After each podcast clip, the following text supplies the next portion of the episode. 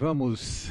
Bom, primeira coisa, né, agradecer vocês por estarem aqui hoje, porque eu sei que a nossa igreja é uma igreja que tem a, a, o hábito de estudo e a gente tem várias salas disponíveis. Sei que o tema é muito bom, mas sei que também acaba vinculando uma escolha sua de vir aqui. Ou será que não? Será que é vontade de Deus? Soberania geral. Vamos orar? Pai, nós te agradecemos pela oportunidade que o Senhor nos dá de estarmos aqui orando, inclusive num próprio microfone, numa sala, podendo falar sobre o teu amor, falar sobre a tua palavra, enquanto tantos não têm essa possibilidade. Sabemos que isso é misericórdia do Senhor. Que a tua graça possa, Deus Altíssimo, encher esse lugar, de modo que possamos compreender a tua santa, agradável e perfeita vontade, para que nós possamos nos alinhar, ó Deus Altíssimo, a essa vontade e cumprir os teus propósitos em nossas vidas, neste mundo.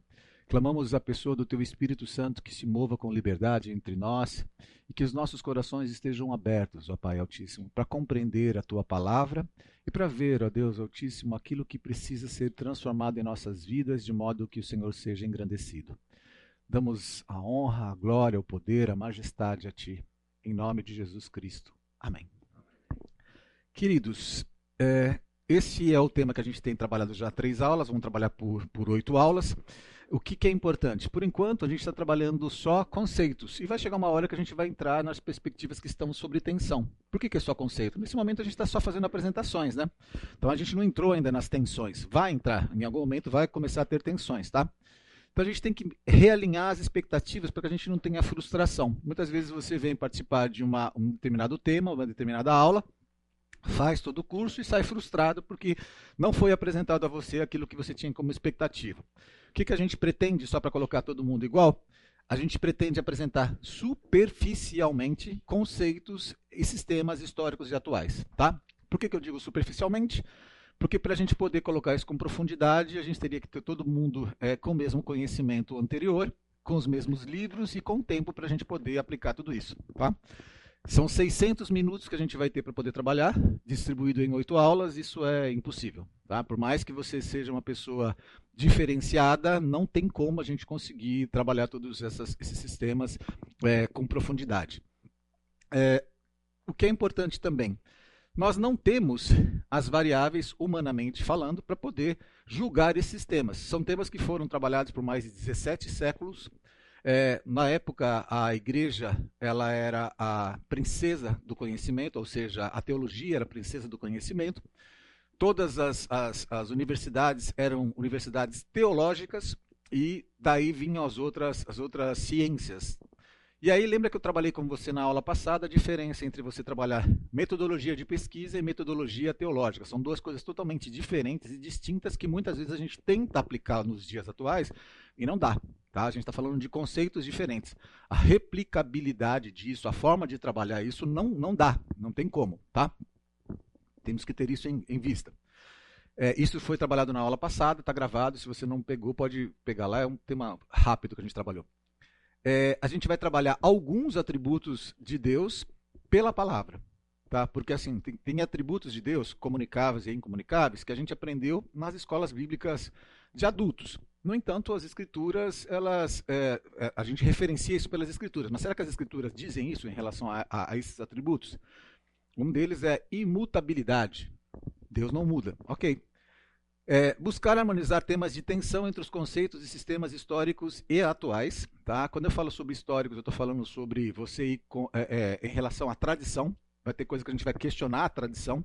E quando eu estou falando de questionar a tradição, eu estou falando de, de, obviamente, a gente respeitosamente é, questionar a tradição, entender se a tradição é, é, protestante ela é correta ou não, porque nós estamos num ambiente, aspas, é, acadêmico, fecha aspas, então a gente permite esse tipo de, de neutralidade para a gente poder discutir.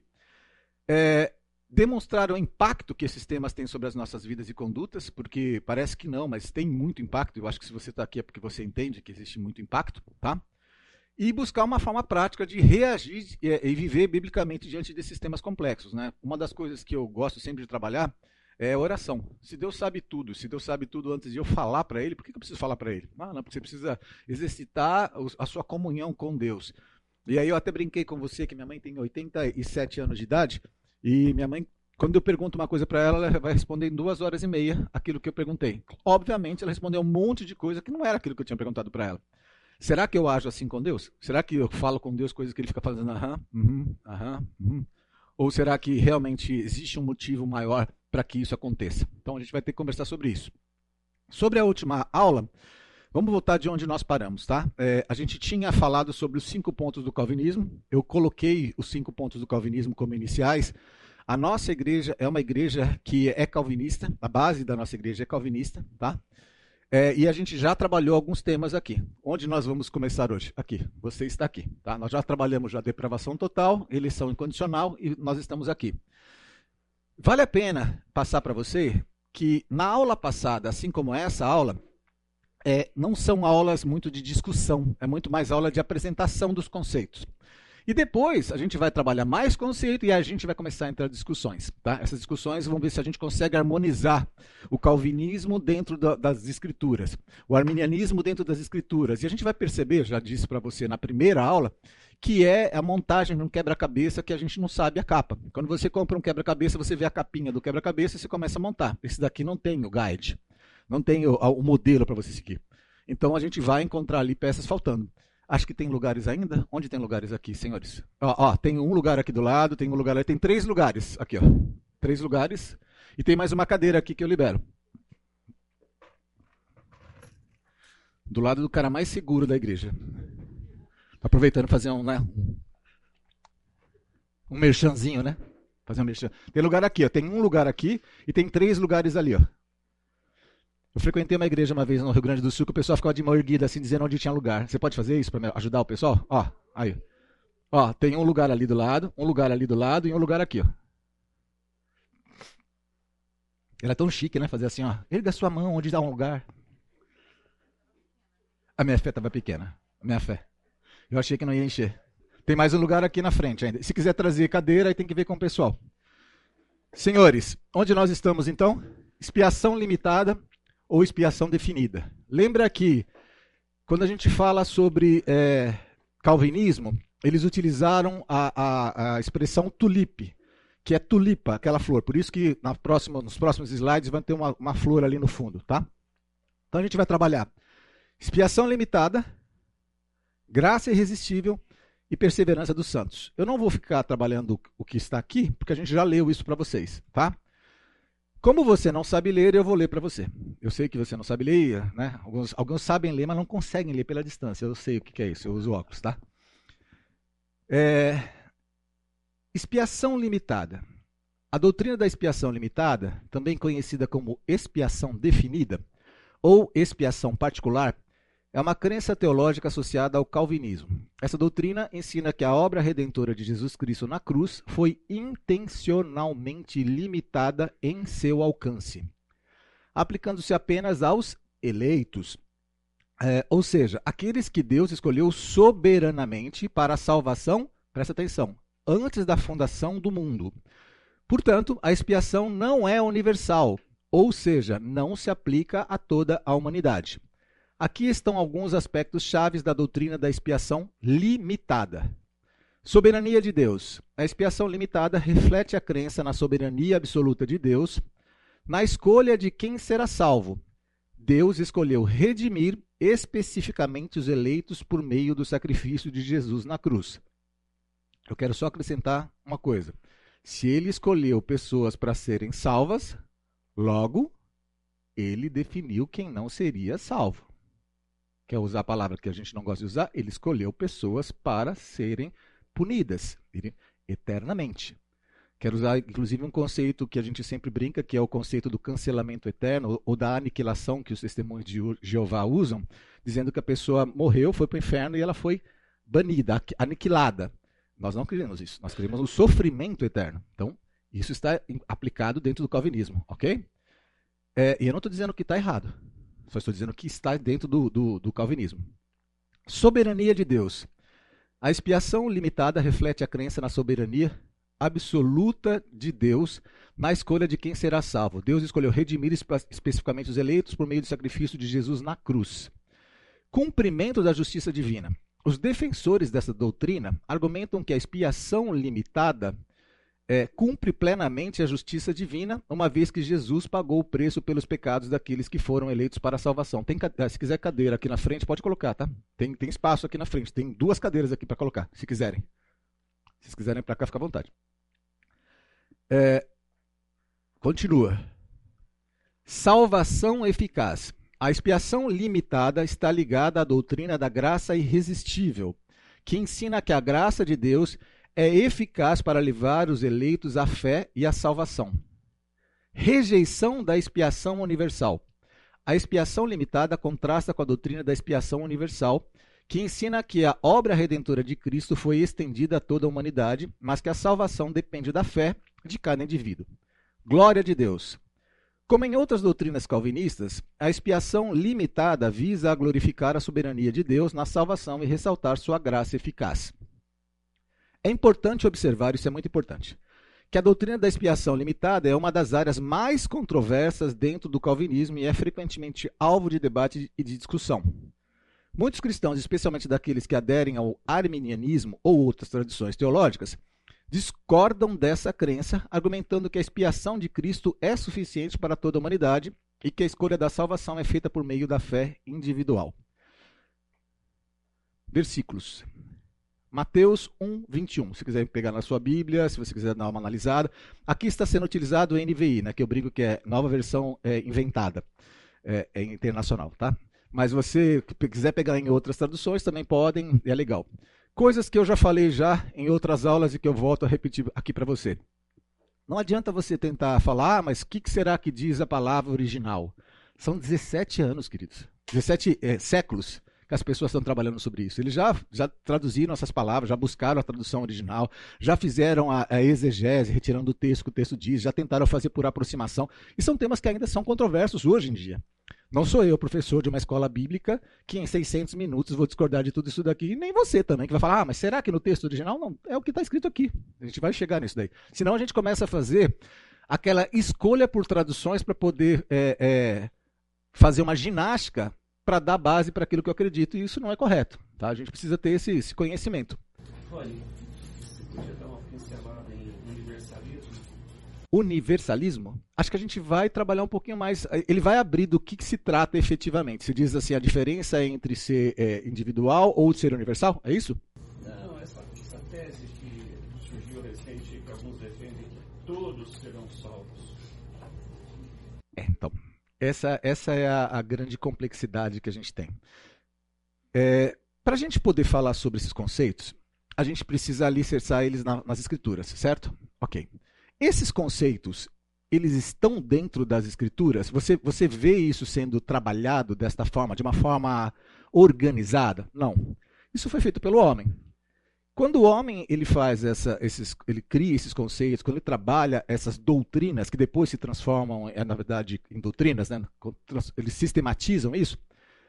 É, ele pega o background dele, o conhecimento dele, inclusive o que ele acha que Deus tem que ser, ok? e tentar harmonizar. Eu costumo brincar bastante, eu vou te responder a sua pergunta de modo mais objetivo, mas estou fazendo um disclaimer. É, a gente tenta, veja se você já ouviu isso, passar um pano para Deus. A gente tenta tornar Deus bonzinho. Ou a gente tenta harmonizar coisas para fazer com que as pessoas elas enxerguem o nosso Deus da forma como nós enxergamos. Primeira pergunta: será que o que nós enxergamos é o que de fato Deus é? Ok? Segunda pergunta: eu preciso ficar passando pano para Deus? Não. Então, existiu ao longo da história, e ainda existe, pessoas que começam a colocar novos conceitos. Um desses conceitos que você está citando é o universalismo, dizendo todas as pessoas, a todas as pessoas é disposto a, a possibilidade de ser salvo. Elas foram, todo o sangue de Jesus foi, foi derramado por todas as pessoas, certo? Não? Todos serão salvos porque o sangue de Jesus já remiu todas as pessoas e todos serão salvos. Então, esse já é um outro ponto que eu realmente não conheço com profundidade, mas está me dizendo assim: existe um conceito chamado universalismo que todas as pessoas serão salvas porque já foi derramado sangue por todos eles. Voltemos ao que nós falamos. Estamos numa ilha, ok? Nunca ouvi falar de Jesus, nunca. Chegou uma caixa para mim com a Bíblia. Lendo a Bíblia, pela Bíblia, eu enxergo isso Eu consigo fundamentar isso? Sem ter a interferência de algumas pessoas que fazem essa engenharia eu não vou, eu vou responder a você que eu não concordo com isso, que isso está errado. Eu já estou dizendo assim, isso é totalmente contrário às escrituras, mas eu não posso só responder. Eu quero conduzir você para que ao longo de, dessa conversa a gente chegue à mesma conclusão juntos. Todo mundo chegue juntos, beleza? Estou como professor dizendo, meu ponto de vista é isso está totalmente errado, não consta nas escrituras, não dá, não há fundamentação para isso nas escrituras. Mas quero avançar para a gente chegar nisso daí e dizer, isso não está dentro das escrituras. Mas eu também quero chamar a atenção de vocês que muitas coisas que vocês acham que está dentro das escrituras não está dentro das escrituras. Tá? Isso vai ser uma coisa interessante que a gente vai ter que desconstruir a nossa teologia. Nós vamos ter que desconstruir os paradigmas e reconstruir novos paradigmas. É, o que nós vamos sair daqui? Com a certeza de que a Bíblia é a palavra de Deus. Inequívoca, verdadeira, santa, ok? Nós vamos sair daqui com a certeza de que Deus Pai, Deus Filho, Deus Espírito Santo compõem um único Deus. Não são três seres é, individuais, mas são três seres que se complementam, mas são três seres, são três seres. Então nós acreditamos num Deus que são três pessoas, ok? Nós vamos sair daqui acreditando que Jesus Cristo, ele tomou forma humana, sem pecado algum, e com seu sacrifício substitutivo, vicário, deu ao homem acesso até Deus através é, não do sangue nem da carne, mas unicamente da vontade de Deus. Nós vamos sair daqui com a certeza absoluta de que o Espírito Santo de Deus está hoje trabalhando em nossas vidas, direcionando-nos, se assim nós permitirmos. Isso são coisas que a gente vai trabalhar e que vai chegar a essas conclusões. Daí a dizer se nós seremos calvinistas, se nós seremos arminianistas, se, aí a coisa complica um pouco mais, porque a gente está falando de convenções humanas. Só que quem sou eu, desculpa usar o termo do Zé Ruela da vida, que vou chegar para vocês e vou questionar o arminiano ou o calvino de tantos anos que tem aí. Eu não tenho conhecimento teológico para isso e não tenho nem base para isso. Mas eu quero só chamar a atenção para vocês que a gente tenta o tempo todo colocar Deus dentro de uma caixa de sapato. E Deus não está dentro da caixa de sapato. Os meus caminhos não são os seus caminhos, meus pensamentos não são os seus pensamentos. Por mais que nós tenhamos crescido, por mais que nós tenhamos a ciência hoje evoluída da forma como nós temos, não vamos conseguir. Não tem como, a gente não tem condições. Então nós vamos chegar a algum momento que a gente vai perce perceber que existe uma peça no quebra-cabeça, ou algumas peças no quebra-cabeça, que nós vamos chegar à conclusão de que ali está a fé. É, eu tenho um dos meus melhores amigos é um, um, doutor da Unicamp, é um cientista, cientista mesmo, não é? A gente fala cientista, mas é um cara que debruça de fato sobre inovações contínuas e é ateu. E é um dos melhores pessoas que a gente conversa e a gente chega às mesmas conclusões em todas as nossas conversas de que a fé, a fé é que faz a diferença.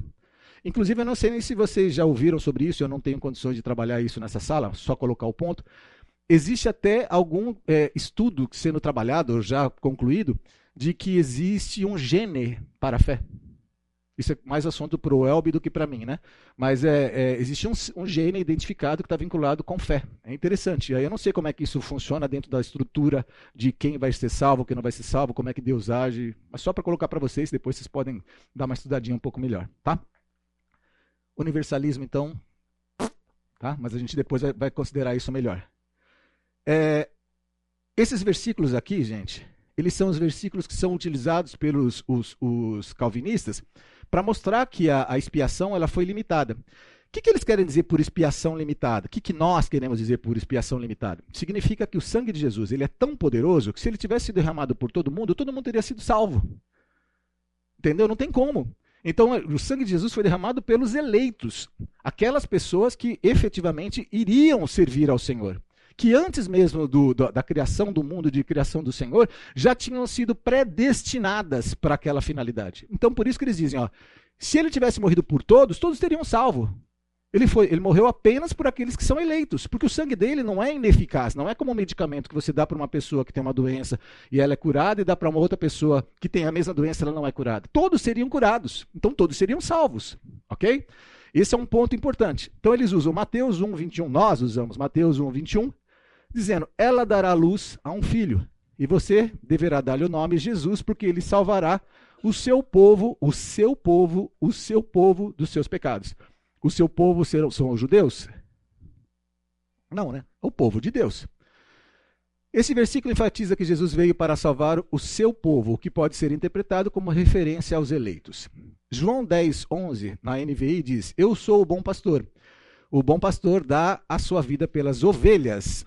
Nesse versículo, Jesus se identifica como pastor que dá sua vida pelas ovelhas, o que os calvinistas interpretam como uma referência aos eleitos. João 17, 9 diz: Eu rogo por eles, não estou rogando pelo mundo, mas por aqueles que me deste, pois são teus que me deste. Nesse versículo, Jesus faz uma oração específica pelos discípulos que o Pai lhe deu, destacando uma intercessão especial pelos eleitos. Novos versículos. Atos 20, 28 e aqui também Romanos 8, 32. Atos 20, 28 na NVI. Cuidem de si mesmos e de todo o rebanho sobre o qual o Espírito Santo os designou como bispos, para pastorearem a igreja de Deus que ele comprou com o seu próprio sangue. Cuidem de si mesmos e de todo o rebanho sobre o qual o Espírito Santo os designou como bispos. Ou seja, vocês, vocês são bispos sobre esse, esse grupo específico. Para eles, vocês têm que pastorear. Os calvinistas argumentam que o rebanho aqui se refere aos eleitos, aqueles pelos quais Jesus derramou seu sangue. Romanos 8,32: Aquele que não poupou seu próprio filho, mas o entregou por nós, como não nos dará juntamente com ele e de graça todas as coisas? Os calvinistas destacam que nós aqui pode ser interpretado como referindo-se aos eleitos para quem Deus entregou o seu filho. Existem outros versículos bíblicos que a gente poderia trabalhar que vão trazendo essas bases. Agora, sabe o que é legal? Que os arminianos usam exatamente os mesmos versículos na grande maioria das vezes. É só uma questão de forma de interpretação. Você sabe que se você utilizar lente diferente para um objeto de pesquisa, você vai ter achados diferentes, certo?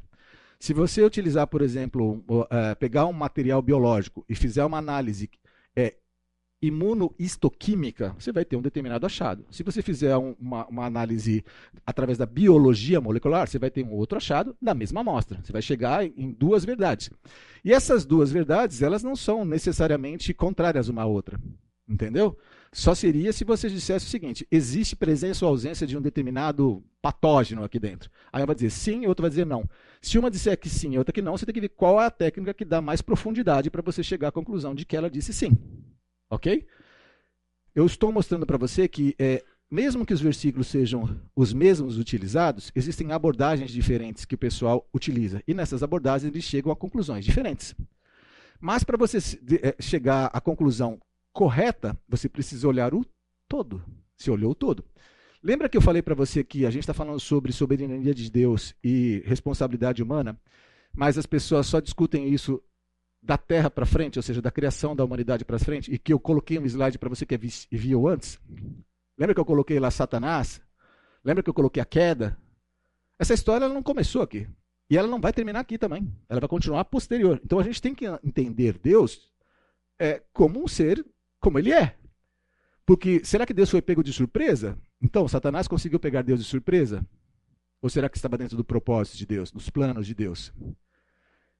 É, e, se, se estava dentro dos propósitos de Deus, é, Satanás ele podia ter agido de um modo diferente? E será que Deus agiu dessa forma para que as coisas acontecessem desse jeito que aconteceram? Ou será que Deus sabia que ia acontecer e deixou acontecer para que ele pudesse interagir com todo para que a gente tivesse esse momento acontecendo? Muitas coisas, né? É, saímos então da eleição limitada, ok? E vamos para graça irresistível. A perspectiva calvinista sobre a graça irresistível é uma crença calvinista que afirma que a graça de Deus é eficaz e irresistível para quem Deus escolheu para a salvação. O que, que significa isso? Se Deus o escolheu antes da fundação do mundo, quando a graça de Deus for apresentada, quando ela chegar até você, não tem como você dizer não. Você não consegue dizer não. Ela é irresistível. Entendeu? Você não tem nem condições de dizer sim ou dizer não. Você vai obrigatoriamente dizer sim. É, soberania de Deus. Os calvinistas enfatizam a soberania de Deus na salvação. Eles acreditam que Deus predestinou soberanamente um grupo específico de pessoas para serem salvas. E sua graça os regenera e os leva à fé de maneira irresistível. Eles nunca colocam isso, mas eu gosto sempre de acrescentar. Ou seja, se Deus levantou pessoas para serem salvas, ele levantou pessoas também para serem punidas. Eu gosto de colocar essa parte também, porque assim, fica muito bonito falar, Deus me levantou, glória. Eu estou na paz aqui, tá todo mundo que está aqui dentro, né? Está na tranquilidade. Mas, e aí, como é que faz? É, vontade eficaz. Na perspectiva calvinista, Deus concede sua graça de tal forma que, quando ele chama seus eleitos, eles responderão com fé. A graça de Deus não pode ser resistida porque Deus a aplica de maneira eficaz. Ou seja, não adianta. Bateu, acertou. Versículos bíblicos. João 6,37 na NVI, João 6,44, Atos 13, 48. Todo aquele. No João 6,37 diz: Todo aquele que o Pai me der virá a mim, e quem vier a mim eu jamais rejeitarei. Esse versículo destaca a ideia que aqueles que são dados pelo Pai e Jesus certamente virão a ele, enfatizando a eficácia da chamada divina. João 6,44: Ninguém pode vir a mim a menos que o Pai que me enviou o atraia, e eu o ressuscitarei no último dia. Nesse versículo, Jesus afirma que a atração divina é necessária para que alguém venha a ele, sugerindo que a graça de Deus é irresistível para os eleitos. Atos 13, 48. Os gentios ficaram muito contentes quando ouviram isso e glorificavam a palavra do Senhor e creram todos os que haviam sido designados para a vida eterna. Esse versículo indica que aqueles que foram designados para a vida eterna creram, destacando a soberania de Deus na salvação. É, a lista está passando? Tá, valeu. Ah, não está com a lista ah, o QR Code, que se você veio nessa aula pela primeira vez, existe um QR Code que tem um conteúdo de, de materiais que estão tratando com um pouco mais de profundidade, mas mesmo assim bem sucinto, todos os temas que a gente está abordando aqui. Então você tem a aula e os assuntos. Tá? Quando a gente fala sobre soberania de Deus, tem soberania de Deus, predestinação, predestinação, pré-ciência, está tudo lá, tá bom? Para você saber de onde que eu, que eu busquei essas coisas. Eu não desci com profundidade, mesmo lá, tá? porque senão você não vai ler. Você vai ter que fazer um seminário teológico. É, o que, que é interessante aqui, gente? Novamente, os versículos são os mesmos. São lentes, apenas lentes que a gente vai trabalhar, tá? Mas vamos continuar com a graça irresistível. Dá uma vontade louca de já começar a fazer as comparações, sabe? Mas eu tenho que me conter. Vamos lá. Romanos 8,30, Efésios 2, 8 e 9, Filipenses 2, 13. Romanos 8,30. E aos que predestinou, também chamou. Aos que chamou, também justificou. Aos que justificou, também glorificou. Esse versículo descreve um processo contínuo de salvação, começando com a predestinação e culminando com a glorificação, enfatizando a certeza da salvação para os eleitos. Muitos arminianos já tentaram dizer que predestinação não é predestinação. É predestinação, tá? Está escrito aqui predestinação. Efésios 2, 8 e 9. Pois vocês são salvos pela graça por meio da fé, e isso não vem de vocês, é dom de Deus, não por obras para que ninguém se glorie. Esse versículo enfatiza que a salvação é um dom de Deus, presente de Deus então, e que vem pela graça, sugerindo que é Deus quem efetua a salvação na vida dos eleitos. Filipenses 2,13 Pois é Deus. Quando eu estou pisando aqui, está dando. Está piscando? Tá, eu vejo. Vamos lá. Pois é Deus quem efetua em vocês tanto querer quanto realizar de acordo com a boa vontade dele. Esse versículo ressalta que Deus é quem opera a vontade e a ação dos crentes, destacando sua obra eficaz na salvação. Você entendeu aqui que é, eu estou colocando um argumento que você já viu lá atrás? Se nós somos seres mortos, se nós não temos condições, mortos nos, nos, próprios delitos e pecados, eu não tenho nenhuma inclinação para o bem. Se eu não tenho nenhuma inclinação para o bem, eu não tenho como aceitar a Cristo. Eu não quero nem ouvir falar de Cristo. Essa é uma das, das, das posições do, do, calvinismo, certo? E a graça irresistível diz: se eu não tenho essa condição, então como é que eu posso aceitar? Isso é uma coisa que não depende de você. Veio sobre você e automaticamente o Senhor fez por você. Você não tem como nem reagir a isso. Por isso que é uma coisa irresistível. Você recebeu e aquilo é teu, foi te dado por presente. Por quê? Com a, a forma como Deus chegou à, à escolha de que você ia receber essa graça irresistível é dele. No entanto, você não tem parte nenhuma nisso. Você recebeu. Basta você agradecer, só agradecer. Tinha uma música né, para isso daí, né? Só agradecer, tá? Só desfrutar. É, é isso que é a graça irresistível. Vamos para a perseverança dos santos?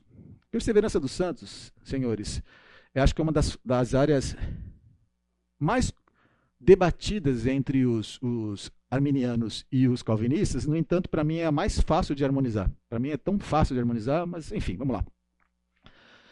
A perseverança dos santos refere-se à crença de que aqueles que são genuinamente eleitos por Deus para a salvação perseverarão na fé e nunca perderão a sua salvação. Em outras palavras, aqueles que são verdadeiramente salvos não podem cair da graça divina e perder a sua salvação, independente das dificuldades, tentações ou pecados que possam enfrentar ao longo da vida. A doutrina da perseverança dos santos baseia-se em várias passagens bíblicas, incluindo as seguintes, antes de ir para as seguintes.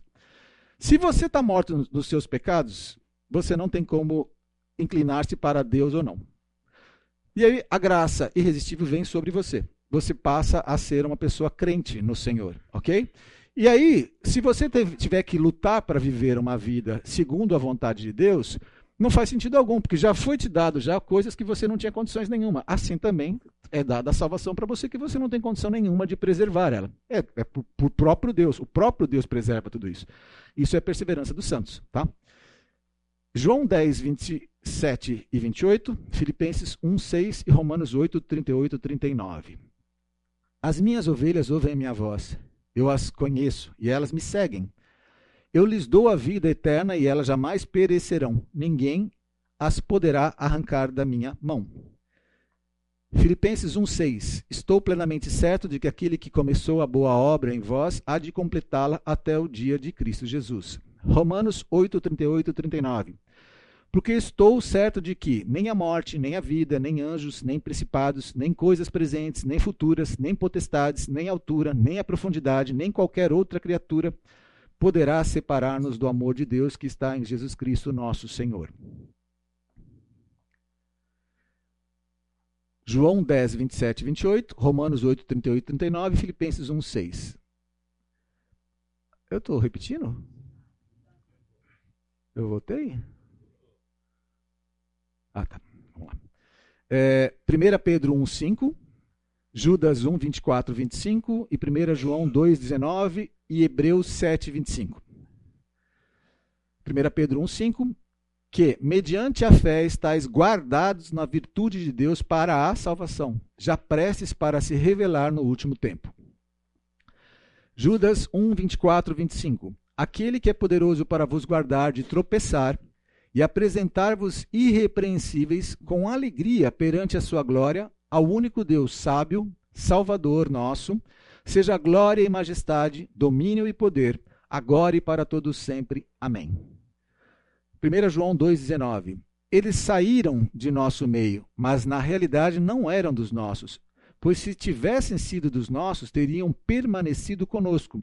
O fato de terem nos deixado mostra que nenhum deles era dos nossos. Hebreus 7, 25. Portanto, ele é capaz de salvar definitivamente aqueles que, por meio dele, aproximaram-se de Deus, pois vive sempre para interceder por eles. Essa é a doutrina do, da perseverança dos santos. Com isso, a gente fechou é, todos os textos do calvinismo. E aí eu faço uma pergunta para você. Todo calvinista pensa igual? A gente tem o tulipe lá, ok? Tulipe lá parece até aquele. Me lembra um desenho. Tulipe, lipe lá, a cobra ficou lá. Os mais antigos lembram disso, não é tulipe, era. Tolito, lito lá. Tem gente mais antiga aqui. É a cobrinha azul. Cobrinha azul. Se você riu, você lembra, né? Ah. Todo calvinista pensa igual? Não. Todo arminiano pensa igual? Não. Então, vamos falar sobre aqueles pensadores mais é, concisos e que mais são, são é, conhecidos no mundo arminiano. Calvinismo duro e calvinismo moderado. Existem modos diferentes de poder colocar isso daqui, mas basicamente é isso, tá? São esses dois camaradas. As principais diferenças entre os calvinistas duro e os calvinistas moderados geralmente giram em torno da interpretação e da ênfase dada a certos aspectos da teologia reformada, especialmente em relação à predestinação, à depravação total e à expiação limitada. Aqui estão algumas das principais diferenças. A gente não vai abordar até o fim, tá? São só algumas das principais diferenças. Predestinação e eleição. Calvinistas duros eles tendem a enfatizar uma visão mais rígida da predestinação e da eleição, acreditando que Deus escolheu soberanamente um grupo específico de pessoas para a salvação, eleitos, e que os outros foram predestinados para a condenação, repro, repro, reprobos. O que é esse daqui? Assim, a bola é dele, o jogo é dele, ele escolhe quem ele quer, e é isso aí. Aceita que dói menos. Esse é o calvinista duro. Calvinista moderado é aquele que diz assim: tendem a ter uma visão mais equilibrada da predestinação e da eleição, argumentando que Deus escolheu soberanamente os eleitos, mas não necessariamente predestinou algumas predestinou especificamente algumas pessoas para condenação. Eles podem ver a eleição mais como uma escolha de um grupo em vez de indivíduos específicos. Está colocando mais grupos nisso. Não é exatamente o que o arminiano crê, mas não é igual o calvinista duro acredita. Então, por exemplo, você pode colocar aqui entre grupos, grupos que, por exemplo, uh, tenham sido a descendência de alguns, que toda essa descendência pode ser marcada para essa finalidade de não ser salvo. Isso pode estar dentro desse grupo aqui. É, depravação total. Calvinistas duros, eles enfatizam a total depravação da humanidade de forma que os seres humanos completamente são incapazes de escolher ou buscar a Deus. Ele não consegue buscar Deus. O moderado, ele acredita na depravação total, mas podem permitir mais espaço para a capacidade humana de responder à graça de Deus, pelo menos no sentido de responder à mensagem do evangelho e aceitar a salvação. O moderado ele diz, olha, é, a depravação do homem é total, mas existe alguma coisa que permite que o homem aceite ou rejeite. Eu não sei exatamente o que, que é, mas existe alguma coisa que faz com que ele consiga aceitar e que faz com que o homem seja moralmente reprovado ou aprovado. Expiação limitada. Calvinistas duros, eles defendem a visão de que a expiação de Cristo é eficaz apenas para os eleitos, ou seja, que a morte de Cristo foi particularmente destinada a salvar um grupo específico que acabamos de falar agora, tá? O sangue de Jesus é tão poderoso que se fosse para todo mundo, expiação total. Seria universalismo conforme foi colocado. Todo mundo está salvo, tá? Calvinista mais moderado, eles tendem a ter uma visão mais inclusiva da expiação, argumentando que, embora a expiação seja suficiente para todos, olha a palavra, suficiente para todas, ela é eficaz apenas para os eleitos. E aí eles não. Você tem que entrar no. O que, que faz com que haja, então, a condição de algumas pessoas terem a, a, aceitado, assumido essa, essa expiação. Tá? Quanto à graça irresistível e perseverança dos santos, ambos são iguais. Eles acreditam, em geral, que é, a graça irresistível e a perseverança dos santos, é, a ideia de que os eleitos não podem resistir à chamada de Deus, na perseverança dos santos, é, são iguais. É importante ficou complexo a minha forma né, de ler. São iguais. Os dois pensam iguais, tá bom? É que eu tentei abreviar e não consegui. É importante observar que a terminologia e as nuances nas crenças podem variar amplamente entre as diferentes denominações e tradições dentro do calvinismo. Além disso, o grau de rigidez nas crenças pode variar de indivíduo para indivíduo. No entanto, essas são algumas das principais diferenças que separam os calvinistas duros dos moderados dentro da teologia reformada. É, você pode pesquisar e encontrar coisas diferentes? Pode. Por quê? Porque você está falando de muitas coisas. São 1.700 anos, não, 17 séculos, né? 1.700 anos de muito estudo. Você tem muita coisa. Você tem base para dizer as coisas mais absurdas, inclusive algumas abobrinhas que, meu Deus do céu, né? Sumarizando o tulip. Eu coloquei invertido aqui, para mim, não sei se para você faz sentido, mas para mim o, o, U faz mais sentido no começo do que, do que o, o T.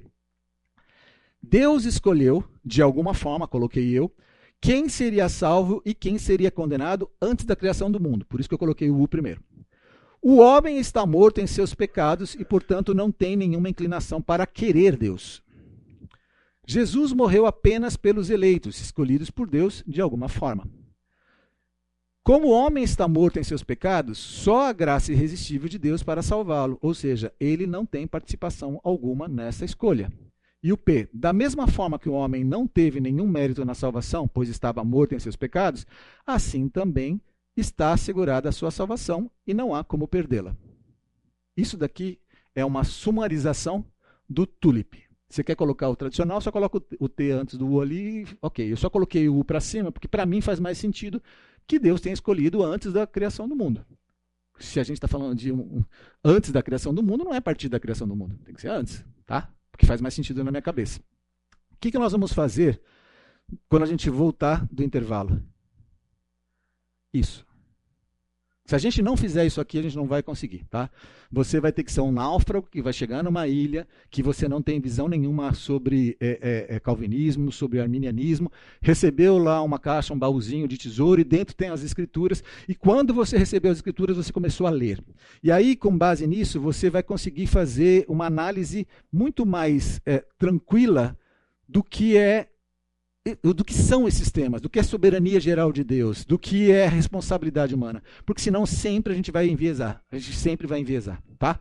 É, nós vamos voltar daqui a 10 minutos, por favor, e a gente vai começar a falar sobre o arminianismo. Para isso, vocês vão ter que fazer assim, limpar um pouco de vocês para que vocês venham renovados. Enquanto as pessoas estão entrando, vamos orar? Aqui eu sou daquele que ora na entrada, no meio e no final. Vamos orar? Pai Celestial, nós te glorificamos pela liberdade que o Senhor nos dá de podermos orar ao Senhor nesse momento, sabendo que o Senhor nos ouve, pedindo a tua direção, pedindo que o teu Espírito Santo flua entre nós, instrua-nos sobre a tua palavra, para que nós consigamos, ó Deus Todo-Poderoso, servir ao Senhor da forma como o Senhor quer que o sirvamos. Nós sabemos que não há nada em nós mesmos que te agrade, a não ser aquilo que o Senhor já fez por nós, aquilo que o Senhor colocou em nós. E Tiago diz isso, né, Pai? Tudo que nós necessitamos, basta que oremos ao Senhor e nós pedimos que o Senhor nos dê conhecimento, revelação sobre a tua vontade, para que possamos estar mais alinhados com ela e possamos servir ao Senhor de um modo agradável. Para que um dia, Senhor, possamos estar frente a frente com o Senhor de modo muito feliz e agradável. Em nome de Jesus Cristo. Amém. Queridos, é, isso daqui é a parte mais difícil, tá? Para qualquer pessoa é desconstruir tradição. Isso é dificílimo, porque não adianta, você é, é, é, fruto do meio, você muda o meio que você está presente e é também afetado pelo meio. Não tem como isso ser diferente, tá? O que, que acaba acontecendo? Acaba acontecendo que é, quando eu começo a pôr algum texto para você, dá um comichão aqui dentro, você fala, meu Deus, isso não é desse jeito, isso não é assim, é normal, a gente está assim. E agora também, ah, falamos isso sobre o calvinismo, agora falamos, vamos falar sobre o arminianismo. E a gente vai ter que respeitar as duas coisas e encontrar coisas boas aqui, coisas boas aqui. Por que, que a gente vai ter que destruir tradições? Isso daqui, se você falar dentro de um ambiente é, acadêmico, se for um ambiente acadêmico calvinista, você vai ser apedrejado. E se você falar isso daqui dentro do ambiente arminianista, você vai ser apedrejado também. Tá? Uh, eu vou fazer uma pergunta para vocês que é retórica, mas só para vocês acompanharem o meu pensamento. Quando Jesus veio à Terra e ele se apresentou aos homens fisicamente, haviam escolas judaicas, haviam linhas judaicas de pensamento, certo? Haviam os, os rabinos. Estas pessoas, elas pensavam diferente umas das outras. Em alguns pontos elas pensavam iguais, em alguns pontos elas pensavam diferentes. E não haviam, haviam duas principais, mas haviam outras também, tá? No entanto, alguma dessas linhas é, rabínicas identificaram Jesus como sendo o Messias? Não. Algumas pessoas viram é, na pessoa de Jesus aquilo que os textos referiam-se ao Messias. E ficaram com medo de assumir isso porque sabiam que ia ter responsabilidades. Ok. Mas as ordens teológicas, as ordens rabínicas, os estudiosos identificaram Jesus como sendo o Messias? Interessante, né? Por que é que a gente acha que agora a gente consegue definir o cristianismo, definir as escrituras com ordens teológicas, com doutrinas teológicas?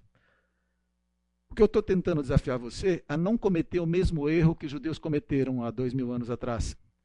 Apesar de essas ordens teológicas, dessas classes teológicas, dessas doutrinas teológicas, elas serem amplamente difundidas, de serem tradições, de elas construírem a igreja, de ter toda uma estrutura sobre isso. Se você ficar preso nisso, você não vai conseguir ler as escrituras do jeito que as escrituras dizem que ela é. Você vai ler sempre sobre a ótica das tradições. Anarquia, vamos quebrar tudo e vamos dizer que tudo é diferente. Pastor Fernando, vamos de, ah, derrubar o Fernando do púlpito. Não, é óbvio que não, não é nada disso que a gente está propondo. A gente já disse claramente de que a, a, a, Bíblia é a nossa regra de fé e prática. A gente já falou todas essas, as doutrinas fundamentais, elas estão montadas. Só que a gente está dizendo o seguinte: eu, eu sou uma determinada coisa, mas também sou essa, também sou essa, eu consigo pegar tudo isso. E eu não quero que você monte uma teologia para você. Não é isso, tá? Eu não vou cantar a música aqui do Cazuza. Teologia, eu quero uma para viver. Não é isso. Não é montar a minha teologia, senão você vai ter aí um monte de besteira, como acontece nas igrejas que a gente tem visto, tá? O que a gente está discutindo aqui são doutrinas importantes, fundamentais, mas essas doutrinas importantes, fundamentais, não confrontam com aquilo que é base do cristianismo. Não é isso. A gente não está contestando aqui a salvação pela, por Jesus Cristo, a gente não está contestando Deus.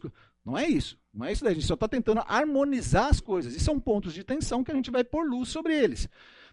Lembra que eu falei na primeira aula, se você pensar que a gente vai conseguir sair daqui com tudo solucionado, você está com a expectativa errada, você vai se frustrar. Nós não vamos conseguir fechar isso. Você só vai estar, tá, está sendo exposto diante de perguntas e vai concluir, no final das contas, o que o meu professor, no primeiro dia da aula magma, fez para mim. Disse, vocês vão sair daqui com mais dúvidas do que entraram quatro anos depois.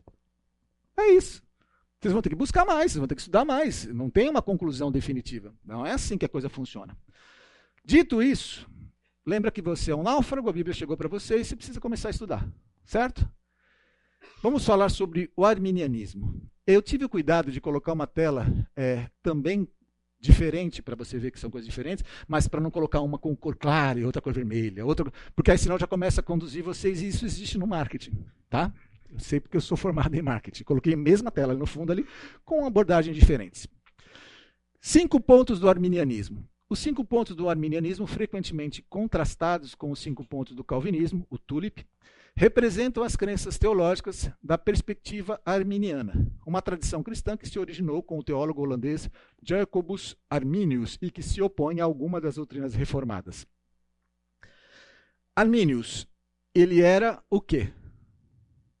Discípulo de Calvino. Ele não, não eram é, contemporâneos, posterior a Calvino, pegou os, os materiais, ele era calvinista, fez uma leitura e nessa leitura ele fez alguns apontamentos, que acabou virando o arminianismo, mas necessariamente o arminianismo que nós temos hoje não é o arminianismo com os apontamentos que Jacobus colocou lá atrás. Assim como o, o, calvinismo não é o que Calvino colocou lá atrás.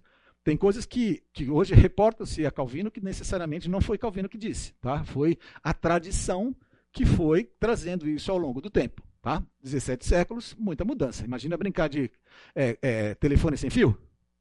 É assim que a coisa funciona, né? A oralidade do negócio.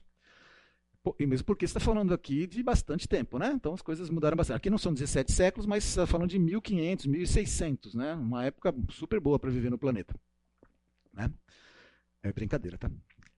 É, a época boa é hoje, né? Hoje em dia está maravilhoso. Eu não sei, sinceramente. Agora fiquei na dúvida, né? Qual que era melhor, né? Sei lá, ou aqui, sei lá. Né? É. Por isso a gente tem Maranata. É, eleição condicional. No, no, eu não vou fazer a ligação direta, mas você vai começar a fazer as ligações, tá? A eleição é condicional. Eleição baseada na fé. O arminianismo ensina que Deus escolheu salvar aqueles que ele previu que aceitariam livremente a fé em Jesus Cristo. Então vamos repetir. O arminianismo ensina que Deus escolheu salvar aqueles que ele previu que aceitariam livremente a fé em Jesus Cristo. A eleição é condicional à resposta humana. E Deus não predestina algumas pessoas para a salvação e outras para a condenação de maneira arbitrária. Olha que interessante. No texto do arminianismo, ele faz questão de colocar condenação de maneira arbitrária. No texto do calvinista, ele nem coloca isso. Salvação dos. E por que não? Põe um outro também, né? Então, vamos lá estou dizendo com isso que eu sou arminiano? Uh -uh, você vai se quebrar comigo. É, expiação universal. Os arminianos acreditam que a morte de Cristo na cruz foi eficaz para toda a humanidade, não apenas para os eleitos. Embora Cristo tenha proporcionado a redenção para todos, apenas aqueles que exercem fé em Cristo são salvos. Salvos. Depravação total.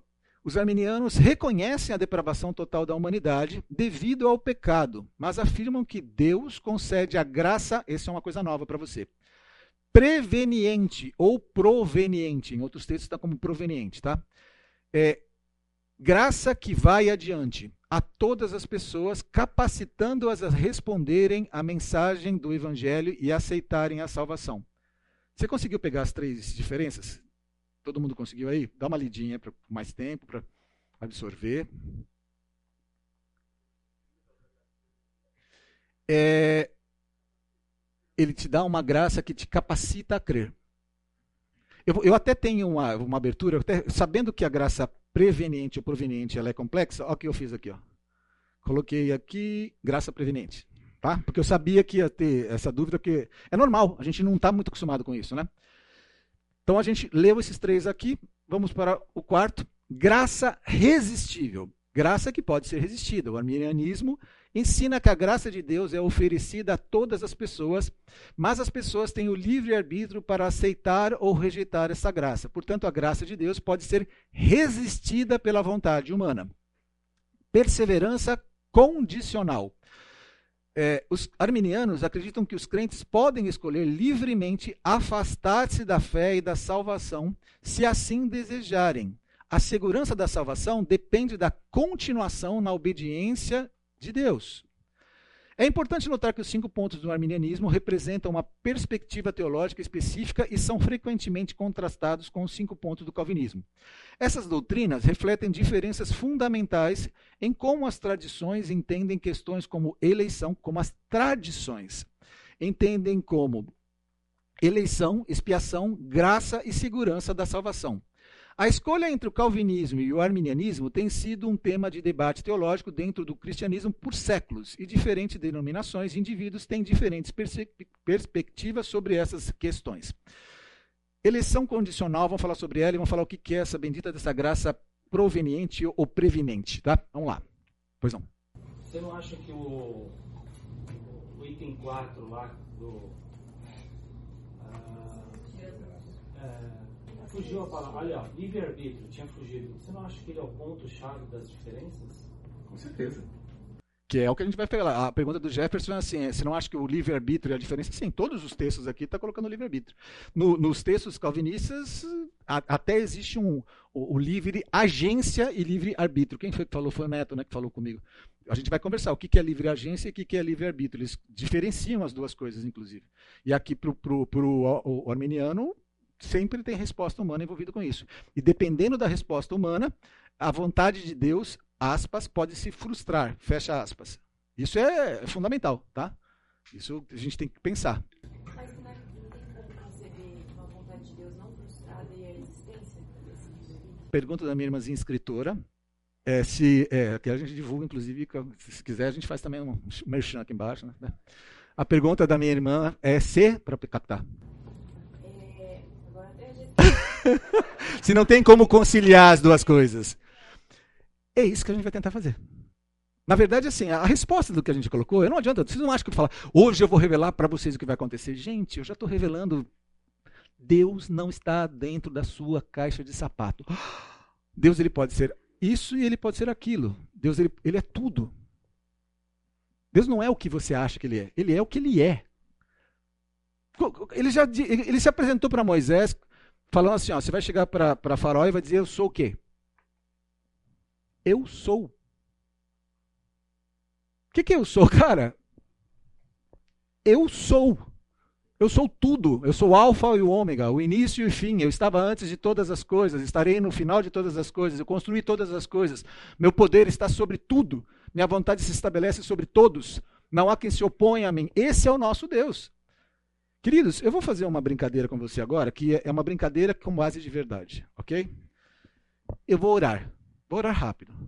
Vou orar de olhos abertos, respeitosamente. Senhor, nós louvamos a Ti por poder estar nessa sala, nesse momento, fazendo um estudo sobre a Tua vontade, sobre a Tua palavra. Em nome de Jesus, te agradeço. Amém. Você imaginou que nesse momento, ou eu tenho que acreditar que esse Deus não está me ouvindo, porque ele tem que parar tudo e fazer. Peraí, o que está fazendo? Porque aqui está me chamando, é Rony? É o Rony? Não, não são judeus, não são os palestinos, agora é o Rony. Que poder é esse que me permite acionar na hora que eu quero? Você já parou para pensar nisso já? Que poder é esse? Na hora que eu quero, não é na hora que ele quer. A não ser que você diga, não, ele sabia que hoje, exatamente às 10 horas e 32 minutos, na Igreja Fonte, na sala 8, Rony iria orar. E nesse momento Deus está preparado para me ouvir. É um poder é, que não dá para ser compreendido por nós, entendeu? É, é, muito doido esse negócio. Então você tem que falar, cara, aceita. E ele consegue ser muito mais do que que você acha que ele é, muito mais do que as tradições dizem que ele é. Deus é Deus. Ele é Deus.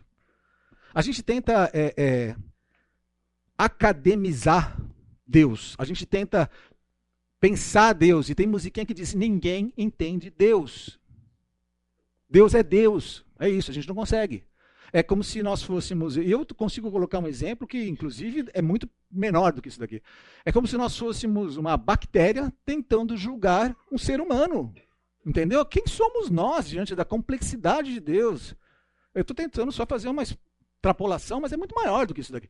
E ele misericordiosamente se apresenta a nós. E misericordiosamente ele permite que nós enxerguemos. Agora sim, eu já posso dizer para você, querido, se você vai sair daqui é, com a expectativa de que vai ter uma palavra que vai fechar tudo academicamente, esquece, está equivocado. Nós vamos chegar numa palavra que é de duas letras e um acento. Fé. Fé, você vai ter que dizer fé. É, é assim que a coisa funciona, tá? Vamos lá. Sigamos adiante. É, graça irresistível, é só voltar, né? É você que me fez voltar para cá. Tá, vamos lá. Na teologia, já li essa primeira parte, na teologia armeniana, a eleição condicional é um conceito importante que se relaciona com a crença de que Deus escolhe salvar pessoas com base em certas condições ou critérios. O arminianismo é uma tradição teológica que se opõe ao calvinismo e enfatiza a liberdade de escolha humana e a importância da resposta humana à graça de Deus. Na perspectiva arminiana, a eleição condicional é vista da seguinte forma: eleição condicional à fé no arminianismo, a eleição ela está condicionada à fé em Jesus Cristo. Deus, em sua presciência, a gente precisa entender o que é presciência, é ter conhecimento do futuro do que vai acontecer, ou seja, não é que ele criou as coisas para acontecer desse jeito. Eu tenho uma ciência prévia. Eu estou fora do tempo e eu vejo o que vai acontecer e com base no que eu vejo que vai acontecer, eu interajo com isso. Tá? Não é que eu fiz para que as coisas chegassem a esse ponto. Eu simplesmente entendo que elas vão chegar desse ponto por é, questões livres e aí eu interajo com as questões livres para que se cumpra a minha vontade. A gente vai conversar mais, mais é, profundamente sobre isso nas próximas aulas. É,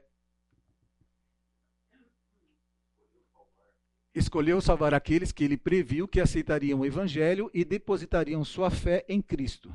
Isso significa que Deus elege aqueles que, de livre e espontânea vontade, escolhem seguir a Cristo. Eu tenho certeza absoluta que para você é muito mais palatável ouvir isso do que ouvir isso do calvinismo. O fato de ser palatável para você não significa que seja certo, tá? Porque é o comentário que eu acabei de dizer. Nós somos seres humanos. A gente está analisando segundo o nosso background, nosso conhecimento de mundo. Tá?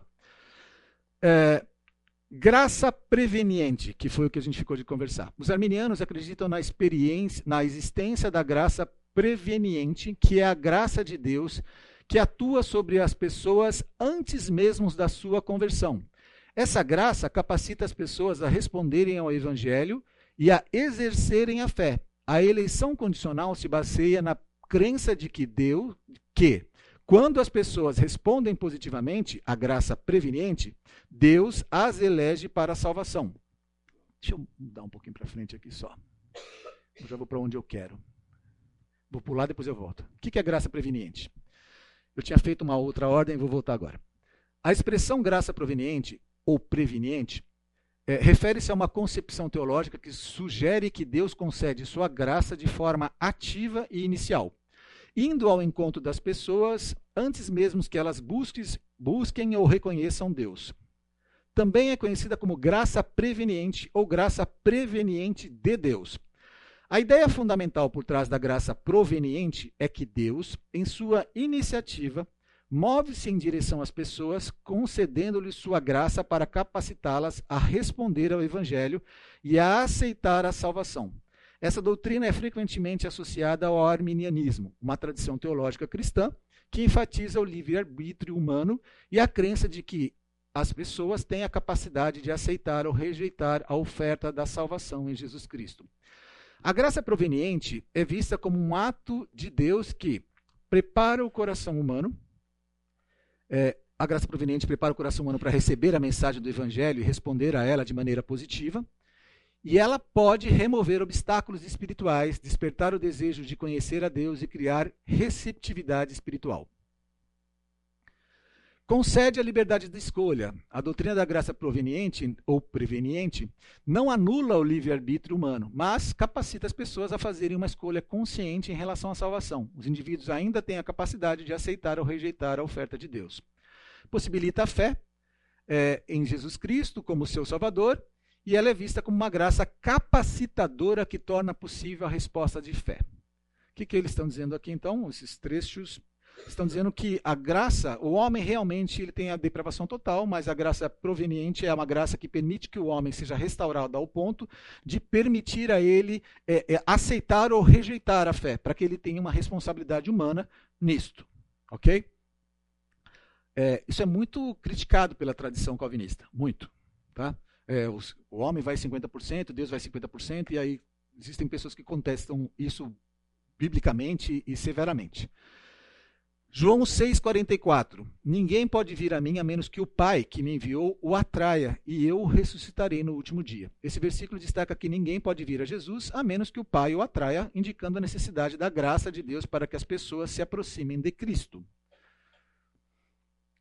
Tito 2,11, Romanos 2,4, Atos 16,14. Tito 2,11 diz: Porquanto a graça de Deus se manifestou salvadora a todos os homens esse versículo enfatiza que a graça de Deus se manifestou para todos os seres humanos, indicando a disposição divina de conceder sua graça a todos.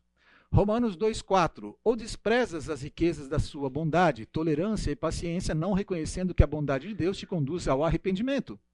Aqui a bondade de Deus é vista como meio pelo qual as pessoas são conduzidas ao arrependimento, destacando a ação divina na salvação. Atos 16,14. Uma mulher chamada Lídia de Tiatira Negociante de tecidos de púrpura que adorava a Deus estava ouvindo. O Senhor lhe abriu o coração para atender às coisas que Paulo estava dizendo.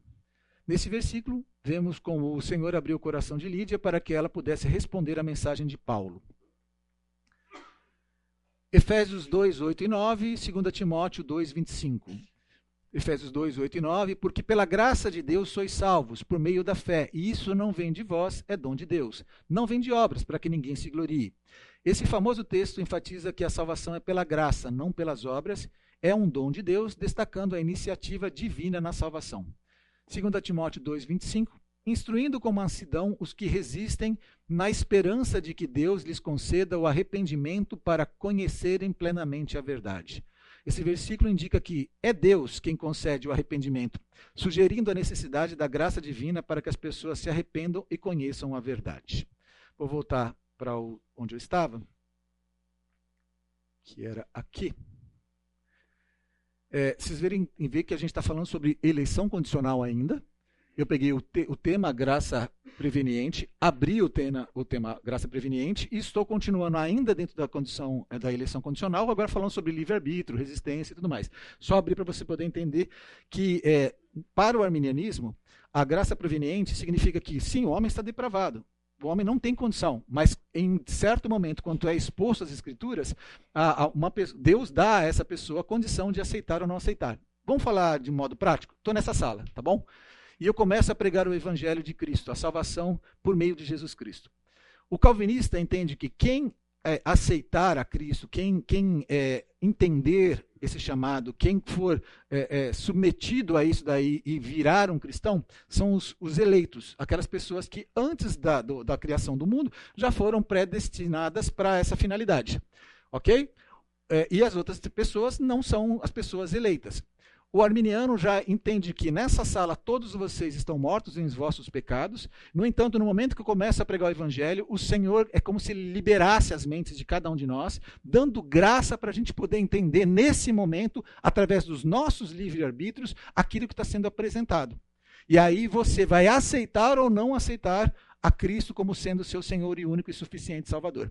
E aí depois, se você não aceitou, ok.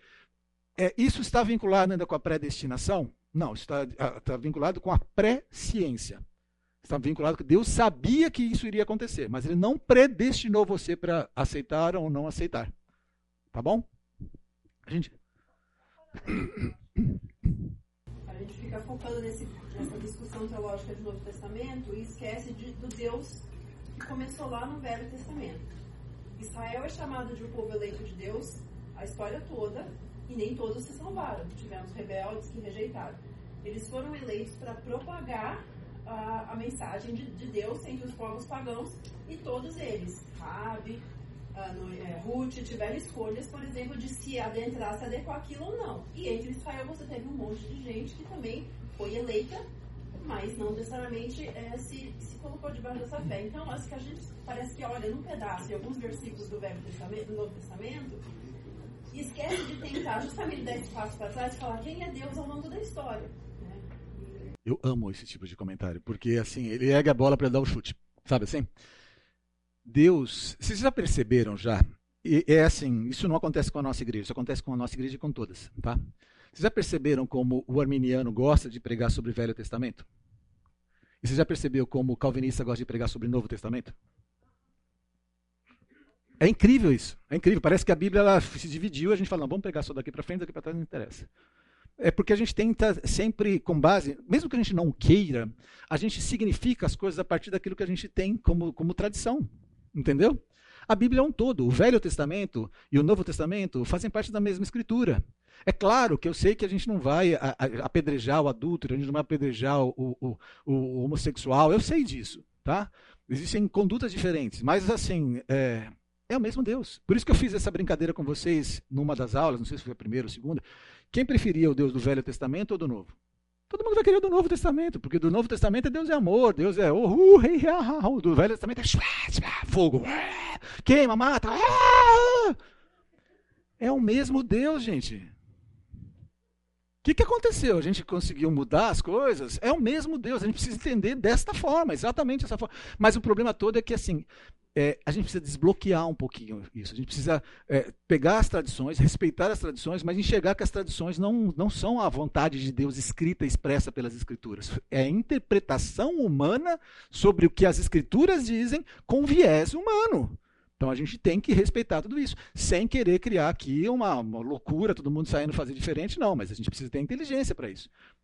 Será que Deus que era o Deus das alianças que eu falei, o Deus que fazia é, relacionamento pessoal, era pessoal. Será que era só com aquelas pessoas? Entendeu? É, é, interessante isso. Então, a gente vai chegar nisso daí. Eu agradeço esse ponto, porque nós vamos. Só que vai pegar fogo, gente. Só vai pegar fogo. Por enquanto, a gente só está conversando. Vai chegar uma hora aqui que vocês vão querer me apedrejar, eu já vou tirar as pedras em volta. Vai rolar umas paradas diferentes aqui. Ou o pastor vai me chamar, falar: Rony, vem cá, o que está acontecendo aí, entendeu?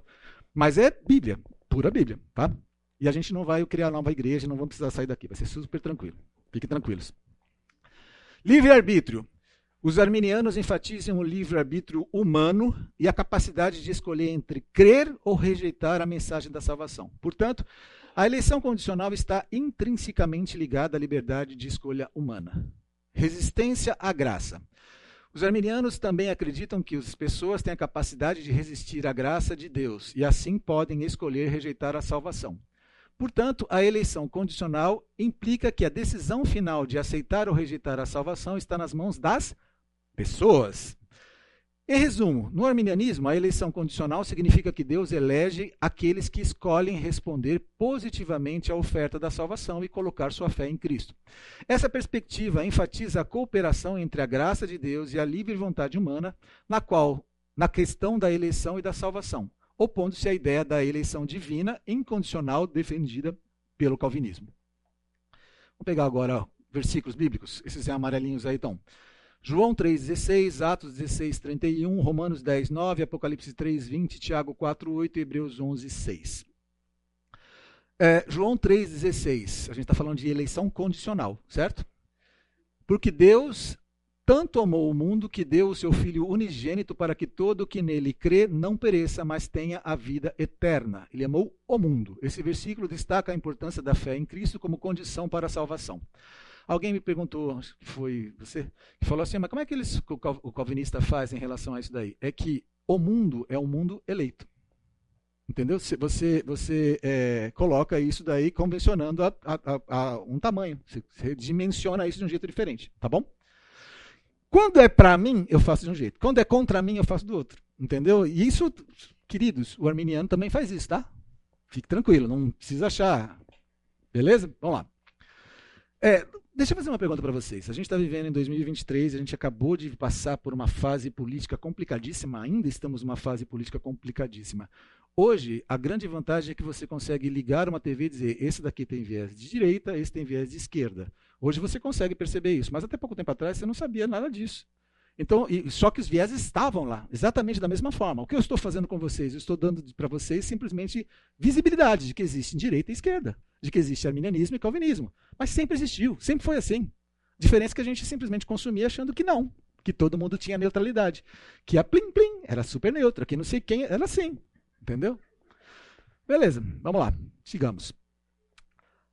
É, Atos 16, 31. Eles responderam: Creia no Senhor Jesus e serão salvos você e os de sua casa. Neste versículo, o apóstolo Paulo enfatiza a importância da fé em Jesus Cristo como meio da salvação. Mas se as pessoas já, ia, já, se, estavam predestinadas, falou: creia no Senhor Jesus e quem sabe será salvo tu e tua casa. Porque eu vou pregar o evangelho, pode ser que você seja eleito, não sei, mas quem sabe, né? Vamos lá. Eu estou fazendo aqui uma dramatização, mas estou dizendo, eu não sou arminiano, gente, e também não sou calvinista, e também sou bíblico, tá? Fique tranquilo. Romanos 10, 9. Se você confessar com a sua boca que Jesus é Senhor e crer em seu coração que Deus o ressuscitou dentre os mortos, será salvo. Esse versículo destaca a confissão de fé como uma condição para a salvação. Apocalipse 3:20 Eis que estou à porta e bato. Se alguém ouvir a minha voz e abrir a porta, entrarei e cearei com ele e ele comigo. Esse versículo enfatiza a necessidade de responder à chamada de Jesus e abrir a porta do coração. Tiago 4:8 Aproxime-se de Deus e ele se aproximará de vocês. Esse versículo destaca a ideia de que a busca ativa por Deus é recompensada com sua presença. Hebreus 11:6 Ora, sem fé é impossível agradar a Deus, pois é necessário que aquele que se aproxima de Deus creia que ele existe e que é recompensador dos que o buscam. Esse versículo ressalta a importância da fé como um elemento essencial na busca de Deus. 10 e 50 quem precisar buscar criança pode buscar, a gente vai ficar mais cinco minutinhos só. Vou para esse último aqui. E vou dizer para você o seguinte: nós vamos continuar os próximos temas na próxima aula. E a gente vai fechar o, o, o, arminianismo na próxima aula e vamos começar a entrar já com alguns conceitos que vão permitir a gente começar a fazer um debate, não um debate, mas alguma conversa um pouco mais ampla com, com a gente aqui. É, eu vi um, um meme, acho que talvez seja um meme no Instagram, que eu achei muito legal. Uma menina entrou nos céus e ela chegou e encontrou um dos, dos apóstolos de Cristo e falou: me conta como é que foi andar com Cristo, como é que era ter a sabedoria de Cristo ao seu lado todo o tempo. Eu falei, eu te conto, com certeza foi maravilhoso, mas eu quero te dizer como é que foi viver com o próprio Espírito Santo de Deus dentro de você. A brincadeira que se faz é o seguinte: quem é o Espírito Santo de Deus e o que ele faz nas nossas vidas? O que eu quero fazer, o apêndice para você, é tipo assim: será que é, na responsabilidade humana, na tomada de decisões, a gente pode ter uma interferência desse Deus conosco, desse consolador. Eu não quero criar aqui uma igreja avivalista, carismática, não é nada disso. Tá? Eu só quero colocar é, Jesus, Deus e o Espírito Santo nos seus tronos. E mostrar que dá para a gente trabalhar com um jeito diferente. O que eu estou dizendo aqui, da continuação da próxima aula, é que tem muito mais coisa para a gente pegar. Eu não preciso ser isso ou aquilo, não preciso ser isso ou isso. Eu posso ser porque ele é assim. Jesus confundiu os sábios, queridos. Ele confundiu os sábios. Eles não sabiam como agir. Quem foram as pessoas que aceitaram a Cristo? Quais foram as pessoas que se submeteram à vontade de Deus? Os pobres, os simples, as crianças. Não foram os, os estudiosos. Sabe, o que, o que é muito legal. O Jefferson fez um comentário aqui, eu ouvi. E Paulo? Paulo foi um cara vocês sabem que Paulo foi um cara que foi quebrado por Deus, né? Quebrado por Deus. E uma coisa interessante que pouca gente sabe: Paulo ficou, Gálatas fala isso, acho que se não me engano, por três anos sendo administrado, admoestado diretamente pelo próprio Cristo. Ele ficou no deserto. Sabiam disso? A Bíblia fala isso. A gente vai chegar lá depois. Ele, ele foi sendo instruído. Paulo foi um cara que foi desmontado por Deus. Foi, foi instruído claramente. E assim, qual era o, o, o, o espinho na carne que Paulo tinha? Só sei que o Senhor falou para ele: não vou tirar, porque se você tirar, você vai se achar o cara. Você vai ficar. Você vai, a, minha, a minha fraqueza vai ser a sua força. Aliás, ao contrário, né? A sua fraqueza vai ser a minha força. É isso aí. Tá bom. Queridos, o que eu estou dizendo para vocês, a gente já vai encerrar já, é assim. Deus é muito maior. Deus é muito maior. Opte por simplesmente acreditar que a vontade dele é soberana. Nesse momento, pessoas em Israel estão sendo bombardeadas, em Gaza estão sendo bombardeadas. A única diferença entre você e eles é que você nasceu aqui e eles não. Isso está dentro do, do, propósito eterno de Deus. E o que a gente tem que fazer é só, só aceitar, meditar, agradecer, não sei a música, mas é isso aí. Sabe aquela. É, adore ao Senhor, reconheça que Ele tem formas excelentes de trabalhar, que Ele tem o controle sobre todas as coisas. Aproveite o seu domingo, agradeça a Deus pela sua vida, agradeça a Deus pelos seus problemas, que eles não são maiores do que aquilo que está proposto no reino dos céus. Agradeça pelo privilégio de poder conversar com um Deus que te ouve na hora que você começa a falar, que parece a impressão de que você é mais importante do que Ele. Cara, que loucura! A gente começa a orar, Deus para para ouvir a gente. É uma loucura um negócio desse. Tá? Então, vamos nos quebrantar. E vamos, na próxima aula a gente vai continuar falando sobre os cinco pontos arminianos. Está lá o conteúdo da, da aula dentro do, do, do, do Drive. É, venha sem a, sem a sua arma, armadura, tá? Venha com a armadura de Cristo, mas não venha com a armadura de, do, do calvinismo, do arminianismo. Desmonte-se. Venha aqui para ouvir o que o Senhor tem para propor a você e depois você vai chegar à sua conclusão por conta própria.